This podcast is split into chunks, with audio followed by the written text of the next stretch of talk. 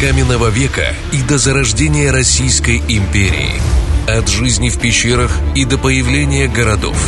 Кемерийцы и скифы, сарматы и гуны, печенеги и половцы. Все эти народы – часть приднестровской истории. Наша земля знала великие бедствия и переживала невероятные подъемы – Наши прародители противостояли Золотой Орде и зарождали казачество. Мы были рубежом России и внесли свой вклад в ее становление.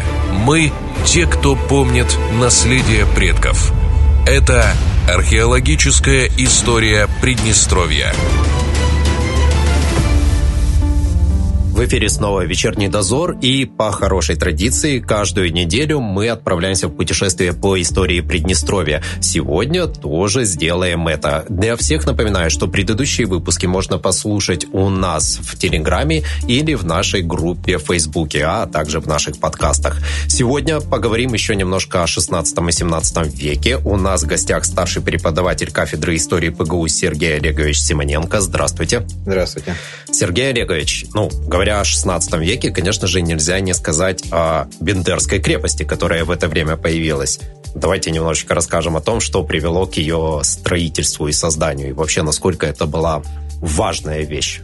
Ну, наверное, для того, чтобы понять, почему на том месте, где находится Бендер и Бендерская крепость, наша, можно сказать, такая историко-архитектурная жемчужина Приднестровья. Э, необходимо заглянуть э, еще в древние истории, потому что, э, по сути дела, археологические данные говорят о том, что и в эпоху поздней бронзы, раннего железа эта территория использовалась города, потому что сама переправа, в общем-то, была действующая, то есть ей uh-huh. пользовались древние народы.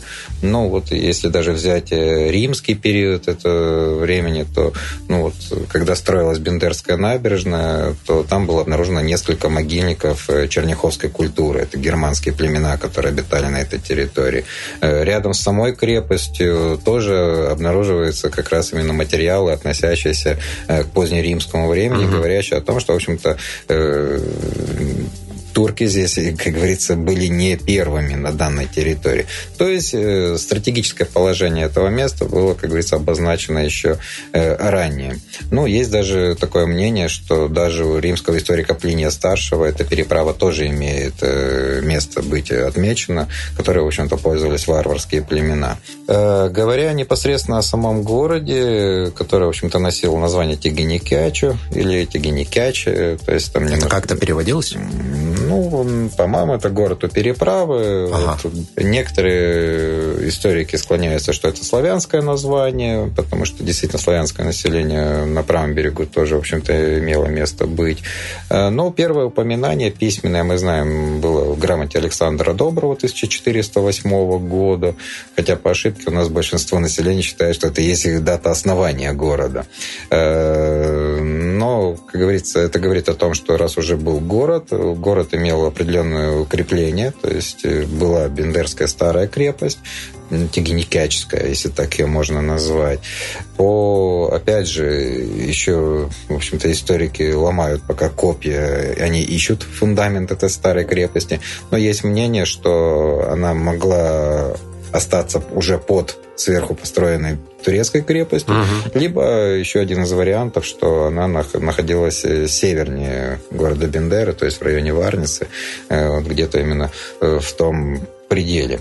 Для турок река Днестр стала пограничной рекой. Не случайно, что, в общем-то, все старые молдавские крепости, именно их можно отнести именно к молдавским крепостям, то есть это и Акерман, Белгород-Днестровская крепость, это и Хотин, это Измаил, ну, понятно, Измаил не на Днестре, но в любом случае старые, как говорится, молдавские крепости турки осваивали, они их перестраивали по свои, как говорится, стратегические и военные нужды.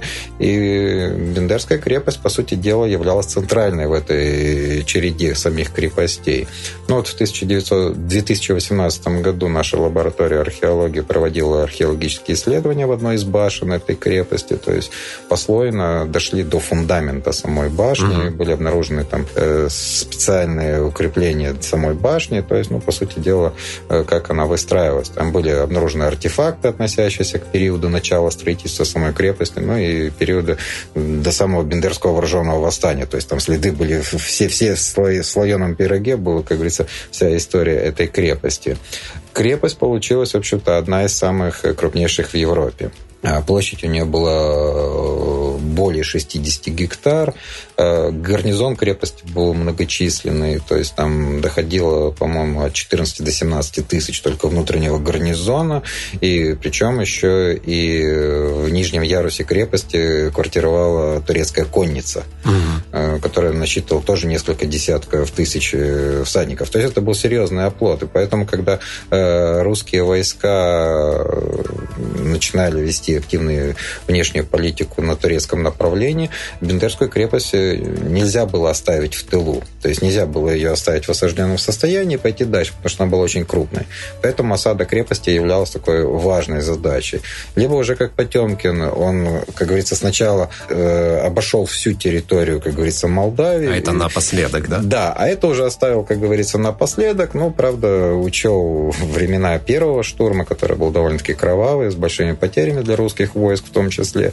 Он уже, как говорится, решил этот вопрос более, как говорится, выгодно для Российской империи.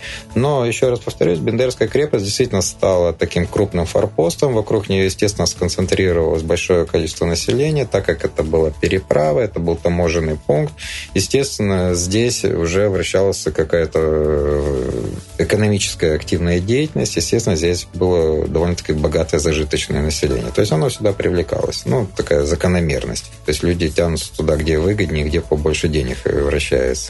И поэтому, да, есть мифы и легенды о том, что под Бендерами огромное количество турецких подземных ходов, но, в общем-то, насколько мне известно, в общем-то, часть этих ходов, э, они были не более 10-15 метров, их делали сами местные жители на случай набегов казаков, э, те же самые э, татар, которые иногда совершали тоже набеги. И, естественно, они просто уходили в эти подземные ходы, баррикадировались там, и пережидали, пока, как говорится, э, погуляют вот эти непрошенные гости. Потом выходили, восстанавливали хозяйство, но при этом сохраняли жизнь, какие-то богатства и так далее. А местные жители, это кто тогда здесь был? Ну, то же самое э, турецкое население, то понятно, турецкое молдавское было. население, то есть, которое здесь было.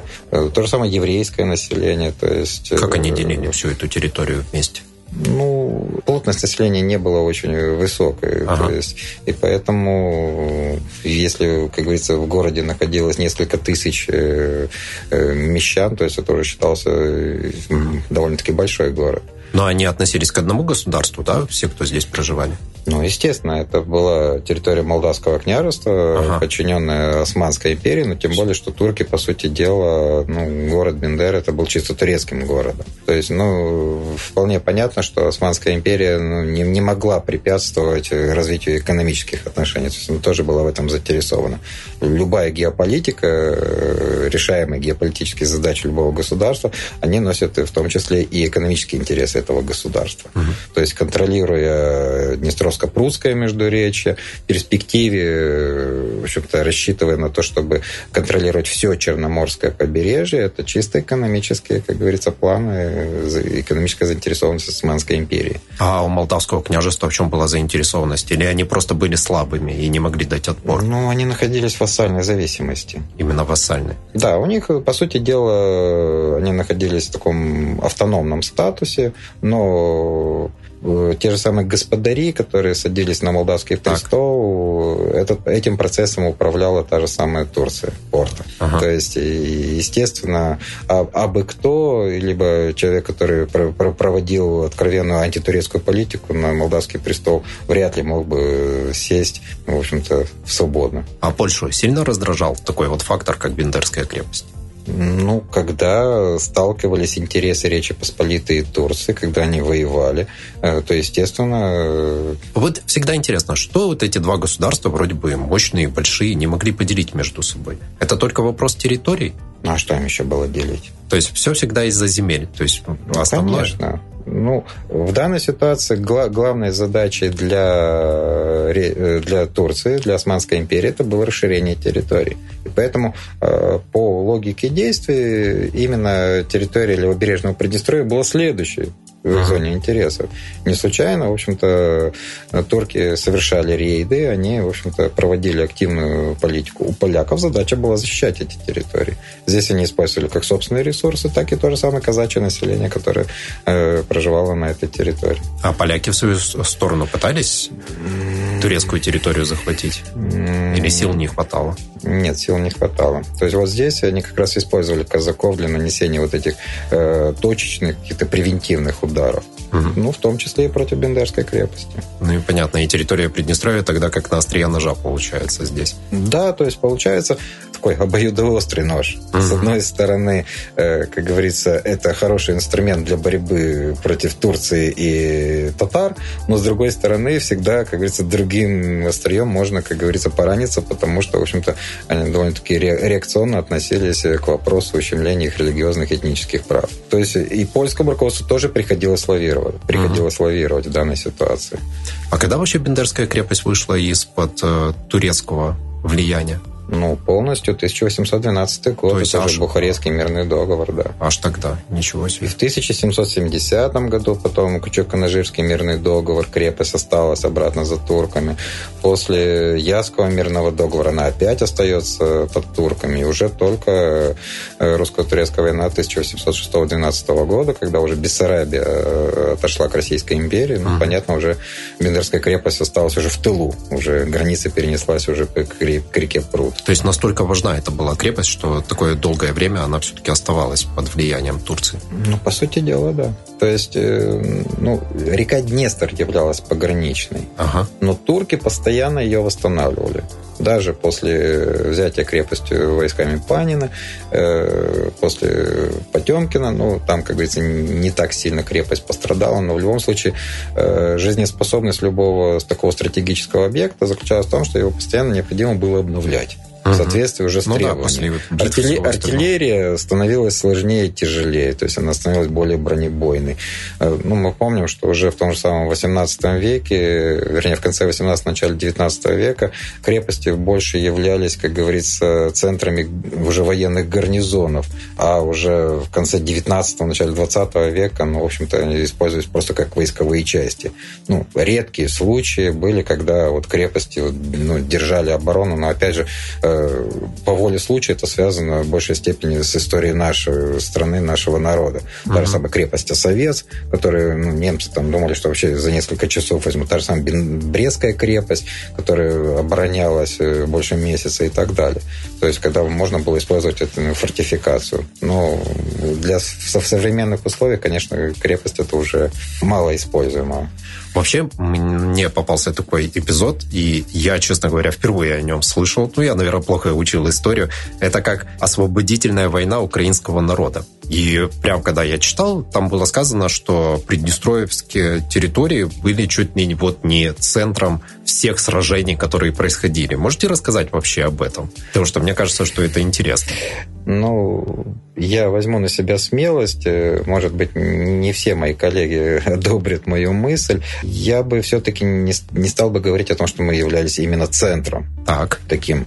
Мы были напрямую вовлечены в эти все военные процессы. Они проходили на нашей территории. Но являясь центром, э, центр это что? Это еще и управление. Угу. То есть, да, в условиях, э, как говорится, той же самой польско-казацкой войны 48-54 года, э, да, действительно здесь развивалась ситуация, когда была попытка, в том числе последняя попытка уже после смерти Богдана Хмельницкого, ту же самую Молдавию вовлечь э, в сферу своих влияний. Но здесь тоже было особенности. Казаки вместе с татарами пришли на территорию Молдавии. Так. То есть они, по сути дела, за компанию с ними пришли. Ага. То есть, э, да, там произошел династический, можно так сказать, брак. То сын Богдана Хмельницкого, как говорится, женился на Роксанде и так далее. Поместье было здесь, в Каменском районе и так далее. То есть есть ну, в сегодняшнем Каменском районе. То есть, да, вот э эти процессы были. То есть мы видим, что вот прямое взаимодействие было. Но, опять же, центр Запорожской сечи находился все-таки в Запорожье. То есть это, как говорится, общая политика была. Но в период противостояния, противодействия, да, основные боевые действия все-таки мы были вовлечены. Поэтому условно можно говорить о том, что это был и центр событий. Угу. То есть, опять же, это спорный такой момент. Ну, по, по мне так спорный момент. А вот эта война 48 -го года, почему она называлась украинской? Ну, или называется сейчас в учебниках украинской? Ну, потому что, по сути дела, в результате этой войны ну, был такой резкий скачок. Запорожская сечь получает определенный статус в рамках российского государства. Ну, правда, в последующем и российское государство упраздняет ее вместе со всеми, как говорится, казачьими подразделениями после восстания Емельяна Пугачева. Э, но это первый факт вхождения Украины в состав России. Оно именно так звучало. Угу. У меня даже в библиотеке была книга такая, трехтомник вхождение Украины к 300-летию событий, там, вхождение Украины в состав России. Угу. Поэтому историки такие отмечают это именно так Да, называют. хотя, опять же говорю, Украина название ну, условное. Угу потому что ну, не было тогда такого государства. Гетманство, да, было. Ну, мы уже, чтобы было понятно, ну, Киев, э, как говорится, почему Киевская Русь называется? Ну, академик Рыбаков, ему так было удобно ее назвать, Киевская Русь. Потом она стала Московская Русь. Угу. Да, для распределения различных Белая Русь, черная Русь, червонная Русь да. и так далее. То есть вот э, именно так можно было ориентироваться. Да, многие забывают о том, что так оно не называлось в те времена. Это наши современные. Ну, как да, и средневековье да. никто не называл средневековьем. То есть это ну, мы уже... Ну, ну да, это уже такая хронология для того, чтобы можно было ориентироваться. То есть там есть определенные уже хронологические угу. репера, от которых мы отталкиваемся. Хорошо, давайте чуть подробнее тогда про эту войну. Как она вообще происходила? Из-за чего началась? Ну, началась она из-за того, что в 1648 году начинается карательная экспедиция против казаков. Причем уже ставится задача полностью... Чья? Речь Посполитой? Да, Речи Посполитой. То есть они пытаются полностью уничтожить э, казачью вольницу. Как сословие? То есть да, вообще как, как сословие. Народ, да? Потому что, по сути дела, э, избрание гетманом Богдана Хмельницкого не было одобрено Речью Посполитой. То есть это была такая карательная экспедиция. Но, в общем-то, казаки довольно-таки успешно наносят э, удары тем же самым полякам, то есть их экспедиция первая терпит неудачу. Uh-huh. Казаки пытаются заручиться поддержкой крымских татар. На начальном этапе крымчаки им помогают. То есть они тоже наносят ощутимые удары по той же самой Речи Посполитой, отвлекая какие-то силы. Но вот именно заключительный этап самой войны, когда Богдан Хмельницкий уже напрямую обращается к России за помощью, он уже просто понимает, что на крымчаков надежды нет, а сами они уже не смогут вытянуть эту войну. Угу. То есть им нужна, нужна была более серьезная сила. Тем более, что у России и Польши всегда были вот эти противоречия и территориальные претензии друг к другу, и те, и другие. Польша считала себя, ну, как бы правоприемницей тех территорий, которые входили в состав древнерусского государства еще. Это То какие есть, территории? Ну, территории современной Украины, Белоруссии, ага, Киевское княжество, Галицко-Волынское княжество и понял. так далее. То есть она считает своей правоприемниками и своей территории. А э, Россия, в общем-то, тоже, в общем-то, оспаривала эти территории. То есть эти противоречия тоже имели место uh-huh. быть. Но тем более два крупных государства. В любом случае у них тоже была борьба за определенные какие-то точки соприкосновения. И помощь России как помогла?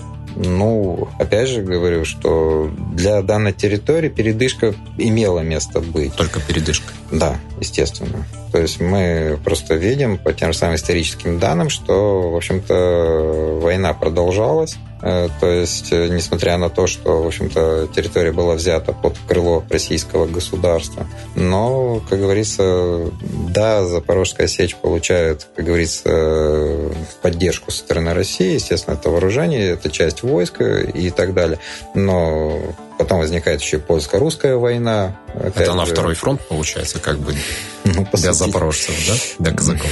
Ну, и основной, и второй. Ага. То есть вот в этом плане. Но Россия к этому времени тоже, в общем-то, не была готова вести такую широкомасштабную войну с Польшей, и поэтому, в общем-то, процесс освобождения этих территорий присоединения был переотложен на более поздний период. Так и чем тогда закончилось для этих территорий все?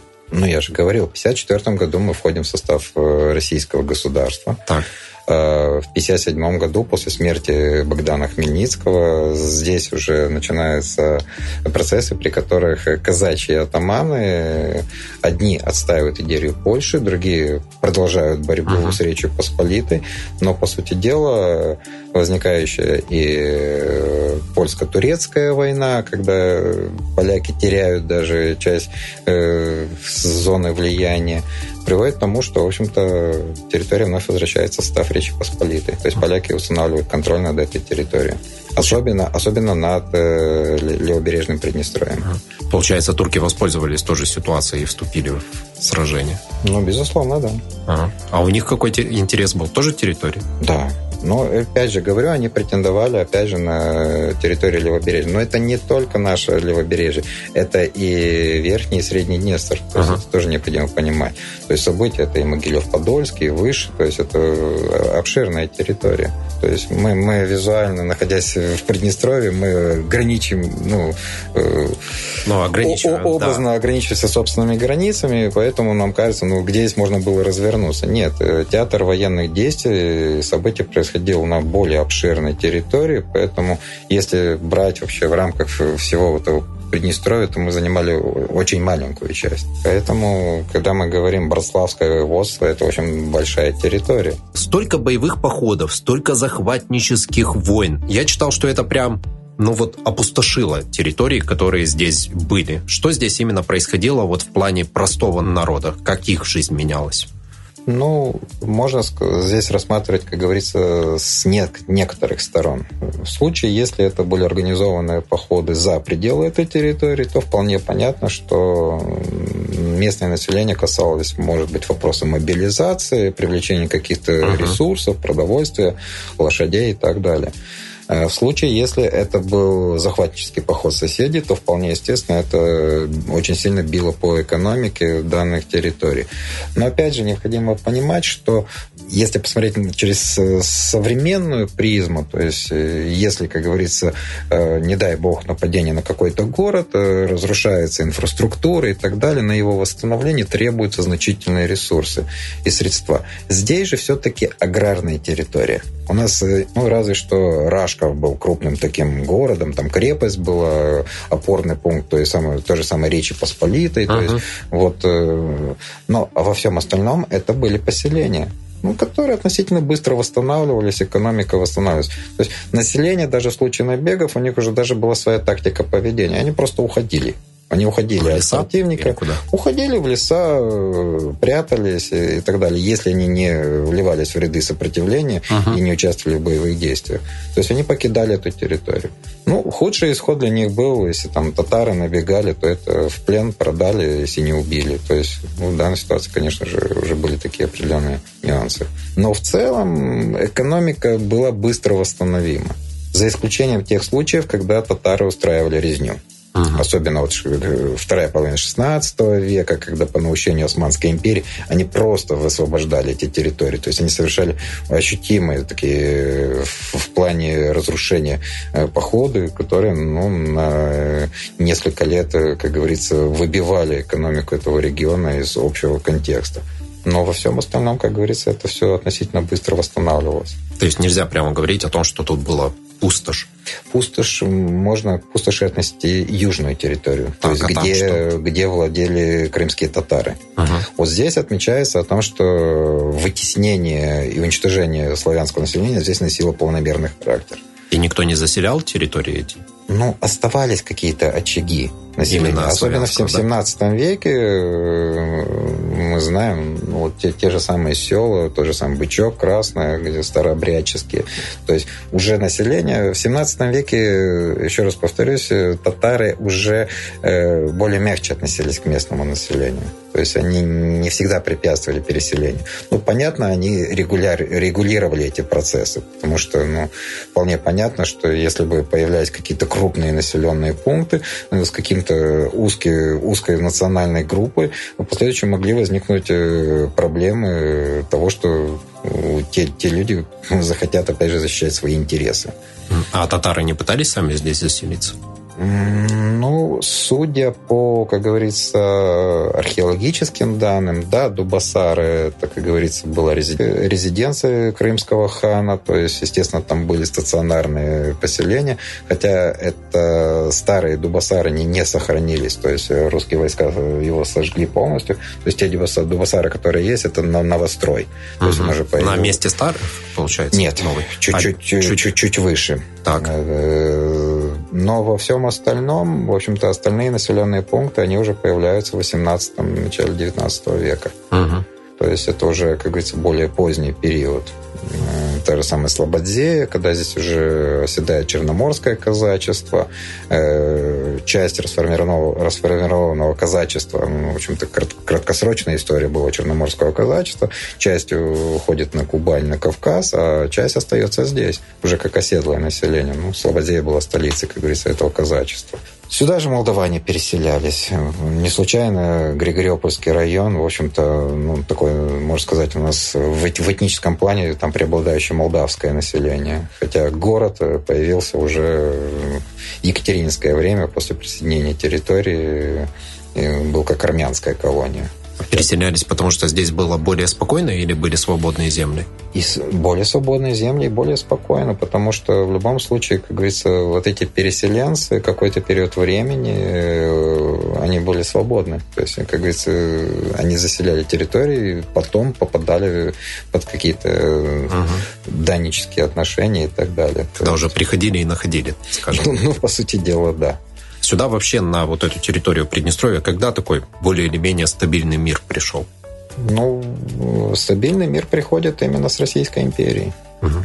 Потому что 18 век это был период, опять же, вот этих русско-турецких войн, их там таких четыре крупных русско-турецких войны. Это и неудачный поход Петра, это и 30-е годы русско-турецкая война, ну и Екатерининский период, когда уже, э, по сути дела, Екатерина для нее главным внешнеполитическим приоритетом стало прорваться к Черному морю. Так.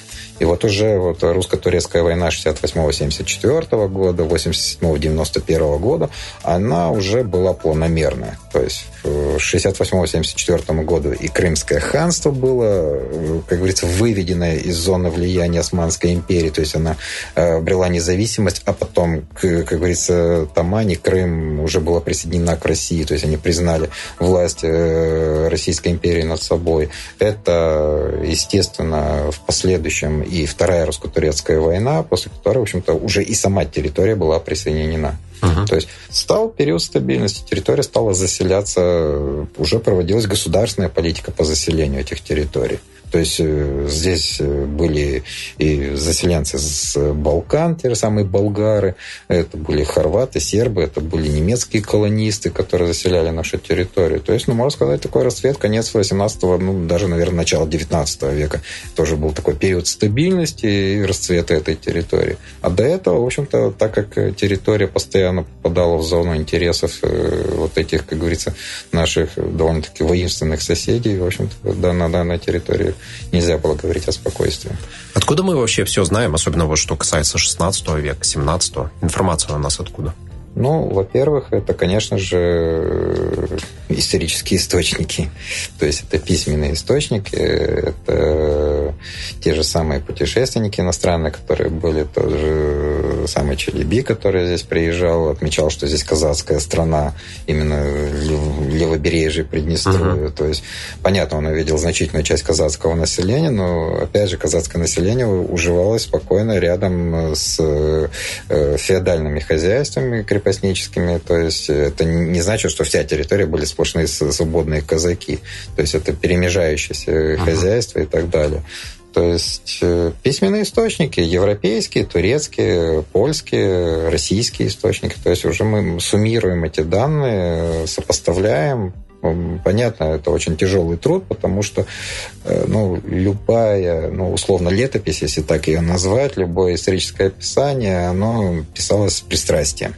То есть каждый... В свою сторону. Да, да, естественно, каждый в свою сторону. Естественно, где-то что-то замалчивалось, где-то, может быть, что-то преувеличивалось, э, преследуя те или иные цели. Но в любом случае есть четкие, как говорится, моменты, которые дают нам возможность от этого отталкиваться. То есть есть 50, 1654 год, как дата именно вхождения, первого вхождения Приднестровья в состав российского государства. Значит, мы уже от нее отталкиваемся. Есть следующая дата, 1791, ну, по новому стилю уже 92 год. Это уже вхождение южной части левобережья. 93 уже северная часть левобережья. То есть вся территория левобережного Приднестровья входит в состав Российской империи. То есть мы уже исходим, ну, если э, договора, как говорится, мирные договора, Кучук-Канажирский и так далее, другие, которых это все прописано. А удается вообще сличить источники, да, одной стороны и другой? Особенно вот когда участвующие в войнах, чтобы получить ну, что-то среднее, более правдивое, поскольку каждый привирает же. Не, ну, ну не обязательно прямо вот сплошь привирают. Я говорю о том, что есть нюансы ага. есть, э, в этих всех вопросах. Но у российского государства богатая своя историческая база документальная, э, архивная база, uh-huh. с которой, в общем-то, можно работать. И все эти договора, они были обоюдно острые, экземпляр, э, вернее, э, обоюдные. То есть один экземпляр оставался у России, другой, к примеру, uh-huh. у Турции. Uh-huh. То есть нет смысла его ставить под сомнение. То есть турки, естественно, его там у себя не переписывали. То есть исходя из этого уже можно, как говорится, и работать. Я почему спрашиваю? Потому что обычно, когда там какие-то древние битвы происходили, да, и то есть одна сторона пишет, на нас напала тьма тьмущая, а нас было всего 10. И другая сторона пишет то же самое, да это их была тьма тьмущая, а нас 10. Вот поэтому не происходит ну, вот такого это, это, это тоже была часть идеологии государства. То есть э, много было исторических событий, где, ну, да, был элемент преувеличения, ну, в принципе, это нормально было. То есть для того, чтобы ну, люди э, испытывали определенную гордость mm-hmm. за своих защитников. То, что вот их было мало, они одержали такую сверхпобеду. Хотя, может быть, противника было чуть меньше. Но это, как говорится, э, опять же, ну, издержки, наверное, идеологии. А археологические находки помогают понять, какая тут была история? Вот что мы такого интересного здесь находили? Ну, если говорить о событиях 17 века, ну вот в частности, вот в прошлом году наша археологическая экспедиция в районе Глинова исследовала довольно-таки высокий курган, на полу которого лег Нагайский могильник. Так. Нагайцы, они входили в состав Крымского ханства. А, Причем по числу погребений их было почти под сотню. Э, огромное количество было детских погребений. Это говорило о том, что население было практически стационарным на данной территории. То есть, возможно, у них там зимник был, то есть во время кочеви, на, на зимний период времени они останавливались и жили. Возможно, у них там было какое-то стационарное поселение у самих э, кочевников. То есть само поселение не найдено, но по могильнику. Единственное, конечно, минусом было то, что они исповедовали ислам, мусульмане, но а их вера э, не, не позволяет, э, в общем-то, какие-то интересные артефакты ложить в погребение. То есть, ну, они практически были пустые погребения. Ну, за редким исключением. То есть, там была небольшая монета э, татарская, там несколько серег попадалось, ну, и все.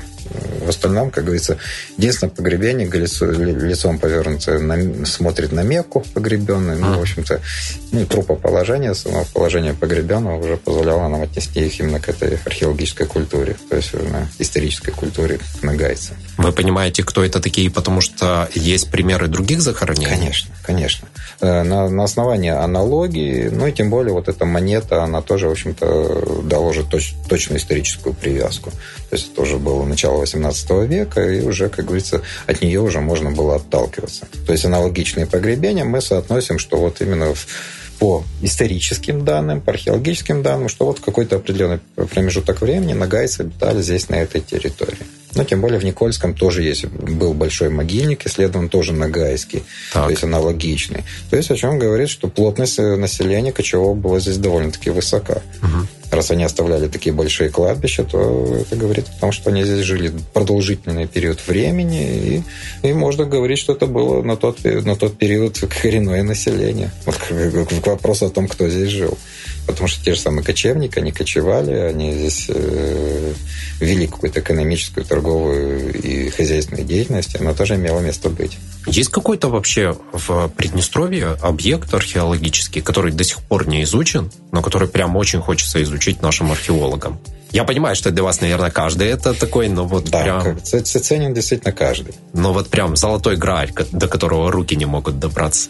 Ну, сложно сказать, потому что э, ну, вот в нашей лаборатории каждый археолог занимается ну, с определенным историческим периодом, так. определенной археологической культурой. Ну и вполне понятно, что... Каждый в свою сторону. Да. А у То вас есть, какой период? Ну, у меня получается период Железного века, ранее Железного века. Ну, благо сейчас, э, как говорится, археологические находки позволяют выделить тех же самых кимерийцев, хотя я и римским временем занимался, тоже интересный такой период. То есть, ну, есть, э, как говорится, каждый археолог, еще раз говорю, ему интересно копать, ага. понятно, свой памятник. Но это сложно сделать, но это связано и с численным составом лабораторий, то есть э, археологов у нас не так много в Приднестровье. Финансовая сторона тоже, в общем-то, ее нельзя обходить. Э, как говорится, хотелось бы всегда больше, потому что, ну, если взять э, пример тех же самых иностранных археологов, где, ну, в общем-то, есть довольно-таки серьезные, как говорится, грантовые программы и так далее. Хотя в прошлом году, спасибо Вадиму Николаевичу, в общем-то, э, стала работать грантовая система, то есть э, мы выиграли грант, наша лаборатория, и эти деньги были использованы для археологических исследований. Это было очень серьезным подспорьем, потому что есть некоторые категории работ, которые ну, без денег просто сделать невозможно. Мы можем, как говорится, взять вилки лопаты, ножи, кисточки, но нельзя раскопать огромные курганы. То есть в данной ситуации, конечно же, внимание со стороны руководства здесь очень серьезное подспорье. То есть это и организация той же самой археологической выставки, которая, в общем-то, ну, я не слышал негативных отзывов Понятно, мы не можем говорить о том, что это какой-то музейного уровня выставка, но именно как археологическая выставка, показывающая наше прошлое с каменного века до эпохи Средневековья, мы это говорим. Тем более за короткие сроки было сделано действительно такое великолепное место, которое, ну, знаю, что ну, уже все желающие Приднестровье уже посетили, некоторые даже уже и по несколько раз. Я бы ее обновлял. Некоторые, знаете, секции можно было бы обновлять. Я, насколько знаю, у вас э, в, э, в музее археологии много всего еще лежит в загашниках? Ну, загашниками их нельзя назвать. Понятно, на, на выставку пошли самые яркие да. Э, предметы. Понятно, золотая кладовая, где представлены изделия из драгоценных металлов. Угу. Но здесь, если уже обновлять, ну, наверное, это уже будущий государственный исторический музей это уже в рамках музея уже можно обновлять какие-то экспозиции в зависимости от того, как э, будут появляться новые артефакты. Я хочу спросить еще, вернувшись чуть-чуть назад, про Бендерскую крепость. А, у нас и был глава Бендерской крепости э, в гостях, я ему тоже задавал этот вопрос. И вам задам, как э, людям, которые занимались изучением да, одной из башен Бендерской крепости. Почему вы не копаете ниже? Почему вы не доберетесь до самого вот сокровенного, например, до э, остатков э, старой Пинтерской крепости, если она действительно там? Ну, если говорить предметно о той башне, которую мы исследовали, мы дошли до самого низа. Так. То ага. есть она была зацементирована внизу, то есть у нее был четкий фундамент, э, то есть строили так, чтобы тогда, понятно, какие-то грунтовые воды не поступали и так далее. То есть мы, мы свою цель исследования, как говорится, закончили. Здесь, ну, наверное, сложно проводить такие серьезные археологические раскопки, потому что ну, это может потребовать даже выведения какой-то части вот этого исторического туристического комплекса uh-huh. из э, той же самой туристической составляющей, которая есть. Да, коллеги из Бендерской крепости пошли по хорошему пути, то есть они пошли по пути сканирования. Да. То есть вот путем сканирования они изучили, как закладывался фундамент самой крепости, как строился и так далее. Ну вот сейчас там ведутся уже больше охрани... такие природа, не природа, а памятника, охранительные такие работы, то есть консервация самого памятника и так далее. То есть вот в этом плане. Но докопаться до недр, ну, это сложно. А может, это потому, что мы хотим сохранить некую тайну? И в плане легенд о Бендерской крепости и в плане легенд нашей истории? Ну, любая крепость, она, как говорится, имеет свои легенды, свои мифы. Как э, хорошо сказал один историк э, местный о том, что ну, у нас в каждом населенном пункте, если не турецкий клад, то турецкая да. карета закопана. то есть это, естественно, есть. Я с детства тоже помню легенду о турецкой карете золотой и так далее, о подземных ходах, которые там как говорится, уходит очень далеко. Ну, с одной стороны, мы еще недостаточно технически оснащены uh-huh. для того, чтобы проводить такого плана раскопки. Еще раз говорю, э, если мы начнем уходить в недра, может пострадать верхние сохранившиеся элементы. Mm-hmm. То есть это тоже очень сложно. Это очень дорогостоящая вещь. То есть, э, ну, скорее всего, вот это сканирование, не исключено, что со временем появится ну, более мощная, как говорится, аппаратура, позволяющая на более, как говорится, глубокую, на большую глубину э, просматривать содержимое этих недр. То есть но опять же, это финансы, опять же... Ну, будем надеяться, что поддержка государства, хотя бы вот наших археологов, будет продолжаться. И уже у вас появится возможность где-то раскопать парочку еще курганов или других мест и все-таки ну, узнать. Здесь вообще нужно отметить, что э, уже, по сути дела, сложилось устойчивое Э, отношение к истории в нашей республике. То есть это не только археология, то есть это и издательская деятельность у нас тоже, как говорится, активизировалась. То есть у нас уже выпускается, ну вот последний четырех том, четвертый том вышел угу. история Приднестровья. Да. То есть будут обновляться и другие тома, потому что история не стоит на месте. Постоянно появляются новые данные, которые позволяют ее корректировать. То есть в данной ситуации, конечно же, можно говорить о том, что историческая наука имеет ну, хорошие перспективы перспективы дальнейшего развития нашей республике. То есть поэтому здесь это уже, по сути дела, уже сложившаяся государственная политика. Это очень отрадно, это радует. Последний вопрос на сегодня. А вхождение территории Приднестровья в состав Российской империи. Как это вообще в целом повлияло на то, как развивалась здесь вот эта территория и эта земля? Ну, наверное, давайте подойдем немножко с другой стороны. Население, которое жило на данной территории, э, в силу своего этнического происхождения, своих э, культурно-религиозных традиций, оно тяготело к России. Э, тем более, что политика, проводимая российским государством, она отвечала тем требованиям, чаяниям народа, который здесь проживал. Тем более, если посмотреть, опять же, уже мирный период после окончания вот этих э, русско-турецких войн, второго раздела Речи Посполитой, э, здесь начинается интенсивный процесс развития экономики, демография растет вверх, то есть повышается рождаемость, один из катализаторов, как говорится, экономического роста. То есть можно сказать, что именно процесс, э, ну, можно сказать, основного формирования населения, этнической карты нашего населения как раз приходится на конец 18-го, начала 19 века. Да, были потом период советский, когда здесь тоже, по сути дела, в период социализ... промышленного строительства особенно, у нас здесь появляются новые этнические группы, то есть русские, которые в 1924 году составляли 8,5%, э, местами становятся ну, больше, как говорится, uh-huh. этнической группой, нежели они были раньше. Ну, это, опять же, это исторические процессы. Но именно тогда для местной территории это стал уже э, мир, э, мир стал стабильным, период стал стабильным в экономическом, политическом плане. То есть уже жизнь протекала своим чередом ну, понятно, в рамках российского государства. Граница ушла далеко.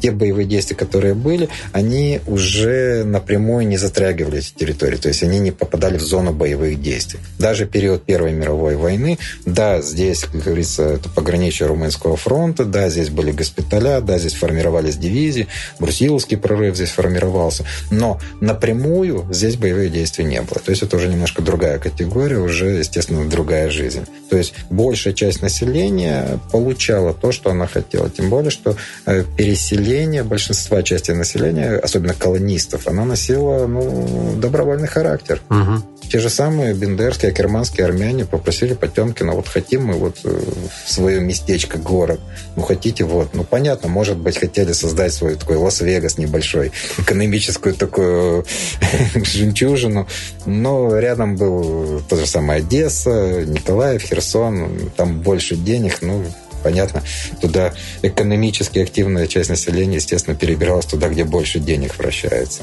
Но в любом случае, как говорится, для развития экономического Приднестровья это было большим таким толчком.